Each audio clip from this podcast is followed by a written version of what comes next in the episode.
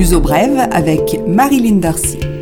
Bonjour à tous, bienvenue pour ce nouveau Luso Brève. C'est officiel, Lisbonne va se doter d'un nouvel aéroport à Montijo, rive sud. C'est l'entreprise française Vinci qui a obtenu le feu vert pour construire ce nouvel aéroport à l'horizon 2022. Vinci, qui détient ANA, aéroport de Portugal sous la forme d'une concession, va investir 1,15 milliard d'euros sur 10 ans. Lors de sa première année d'exploitation, l'aéroport de Montijo accueillera 7 millions de passagers. L'accord signé entre le gouvernement portugais et l'entreprise française prévoit également l'agrandissement de l'aéroport Humberto Delgado à Lisbonne. L'investissement total est de 1,7 milliard d'euros, dont la majeure partie sera appliquée dans les deux ou trois prochaines années. Il s'agit d'avancer vite avant l'ouverture au trafic aérien de Montijo, rive sud. En 2017, l'aéroport de Lisbonne a vu son trafic passager augmenter de 18% par rapport à 2016, soit 26,5 6 millions de passagers. L'aéroport se situe ainsi à la 15e place des 30 aéroports européens analysés par Eurostat à la fin de 2018. Porto et Faro, qui ne font pas partie de cette liste des aéroports européens, ont vu leur trafic augmenter en 2017, 10,8 millions de passagers pour Porto et 8,8 millions pour Faro.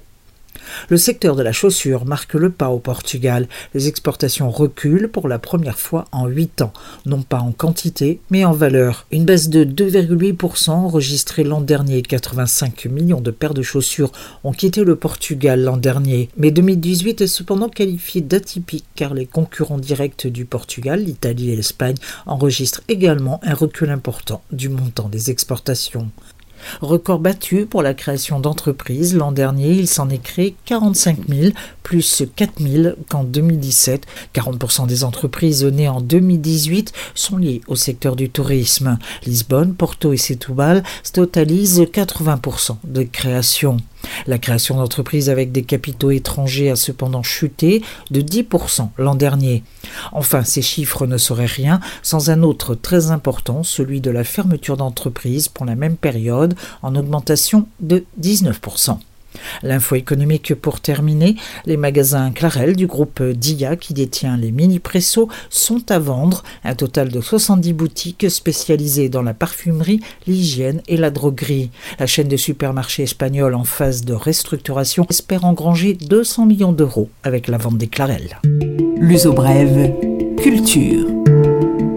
Nos suggestions culturelles pour cette semaine, ceux qui s'intéressent à la peinture portugaise, peu connue du grand public, le musée d'art contemporain du Chiado montre 211 œuvres de 97 artistes jusqu'au 31 mars. 150 ans de peinture et donc forcément des styles très différents de la seconde moitié du 19e siècle jusqu'aux années 80 du siècle dernier. C'est une exposition qui donne toute sa place au portrait du mardi au dimanche jusqu'au 31 mars 2019, roi Serpa Pinto à Lisbonne. Le 15 janvier, Steven Wilson sera au Altis Arena, toujours à Lisbonne. Digne représentant du rock progressiste, Steven Wilson est le mentor du groupe Porcupine Tree, mais mène parallèlement une carrière solo remarquable. Il développe d'ailleurs une version plus pop et plus accessible à un plus large public. C'est ce genre-là qu'il proposera le 15 janvier à 21h. Pour ceux qui sont à Porto, à inscrire déjà dans l'agenda le 1er mai 2019 le concert de Bob Dylan, 50 ans de carrière, le poète musicien sera sur la scène du Coliseo de Porto et c'est le grand événement du printemps dans l'Invite. Prix des places entre 40 et 150 euros. Et au sud, à Faro, à ne pas manquer, l'exposition de photographie de rue intitulée 3x3 égale 21, cette photo de trois photographes sur la réalité urbaine de Paris, la réalité urbaine coloniale des îles Caraïbes et la réalité rurale asiatique du Népal.